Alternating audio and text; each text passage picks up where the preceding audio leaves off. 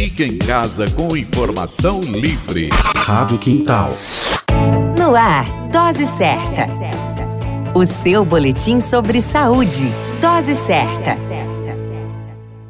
Olá, eu sou Júlio Cazé, médico de família e comunidade, e esse é o Dose Certa, seu boletim diário de notícias. E o tema de hoje é Depressão, uma história a ser revista. A depressão é um distúrbio afetivo que acompanha a humanidade ao longo de sua história. É um transtorno comum, mais sério, que interfere na vida diária, capacidade de trabalhar, de dormir, estudar, comer e aproveitar a vida. É causada por uma combinação de fatores genéticos, biológicos, ambientais e psicológicos. No sentido patológico, há a presença de tristeza, pessimismo, baixa autoestima, que aparecem com frequência e podem combinar-se entre si. Em todo o mundo, estima-se que mais de 300 milhões de pessoas de todas as idades sofram com esse transtorno. A depressão é a principal causa de incapacidade em todo o mundo e contribui de forma importante para a carga global de doenças. O Brasil, segundo a OMS, é considerado o quinto país mais depressivo do mundo. Repito, segundo a OMS, o Brasil é o quinto país mais depressivo do mundo. No contexto geral,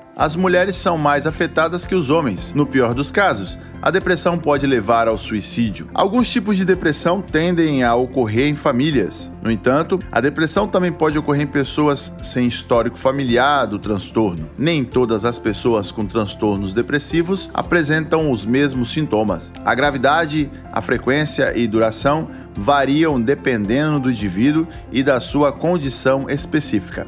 Embora existam tratamentos eficazes conhecidos para a depressão, menos da metade das pessoas afetadas no mundo recebem esses tratamentos. Os obstáculos ao tratamento eficaz incluem a falta de recursos, a falta de profissionais treinados e o estigma social associado aos transtornos mentais.